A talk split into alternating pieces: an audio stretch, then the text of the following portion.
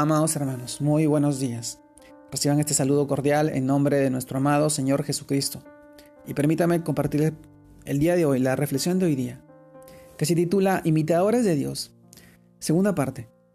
Y esto nos lleva al libro de 1 Pedro, capítulo 1, verso del 15 al 16. Y nos narra de esta manera, sino como aquel que os llamó es santo, sed también vosotros santos en toda vuestra manera de vivir porque escrito está, sed santos, porque yo soy santo. 1 Pedro capítulo 1, verso 15 y 16. Imitadores de Dios. Amados hermanos, cuando leemos que se nos exhorta a ser imitadores de Dios, como hijos amados, y esto lo encontramos en el libro de Efesios capítulo 5, verso 1, podemos asombrarnos y a la vez preocuparnos por tan grande llamado.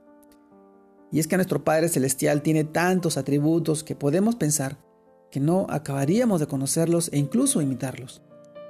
Pero el día de hoy, el Señor nos tiene uno muy especial, ser santos como Él es santo. Santos en toda vuestra manera de vivir. Es decir, que haya santidad en nuestra manera de pensar, de sentir y de actuar. Y para esto, el Señor a través de su palabra nos enseña lo que significa ser santos en cada una de estas áreas.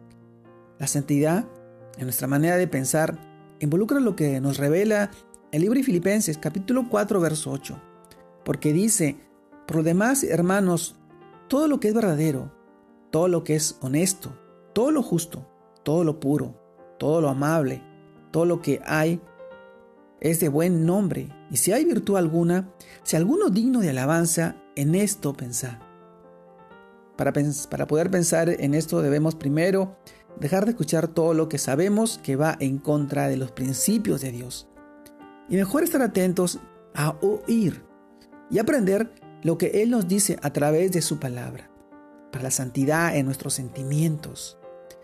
El libro Ezequiel, capítulo 36, verso del 26 al 27, dice, Os daré corazón nuevo y pondré espíritu nuevo dentro de vosotros y quitaré de vuestra carne el corazón de piedra, y os daré un corazón de carne, y pondré dentro de vosotros mi espíritu.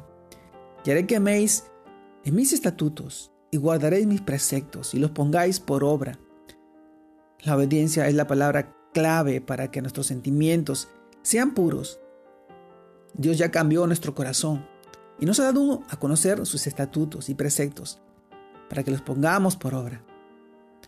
Amado hermano, ser santos en nuestra conducta implica un fruto muy especial.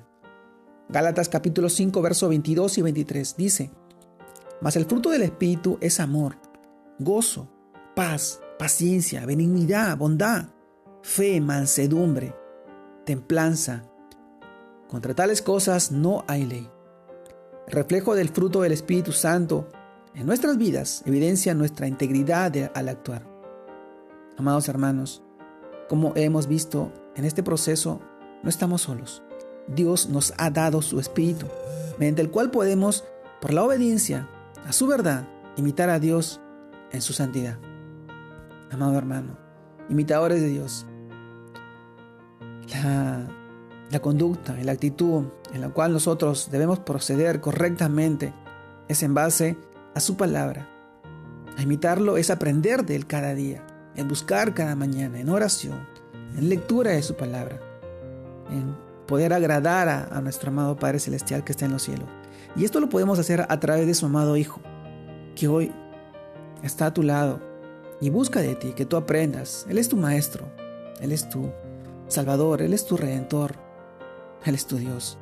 Y Él es el que te pide que hoy te acerques a Él, imites su manera de actuar, su manera de proceder su manera de pensar, su manera de amarte, como hoy te ama a ti, llama a tu familia, a tus hijos, y te ha cuidado y te ha hecho prevalecer durante todo este tiempo, a través de esta enfermedad, a través de lo que estamos pasando. Dios quiere que hoy seas un imitador de Él, y solamente lo puedes hacer acercándote a su amado Hijo. Hoy en este tiempo, yo te mando un abrazo, que Dios te bendiga, que Dios te guarde, y que sigas creciendo en el Señor, siendo un reflejo de su amor, de su misericordia, el que cada día puedas imitarlo y acercarte más a Él. Dios te guarde y te bendiga. Saludos a todos mis hermanos.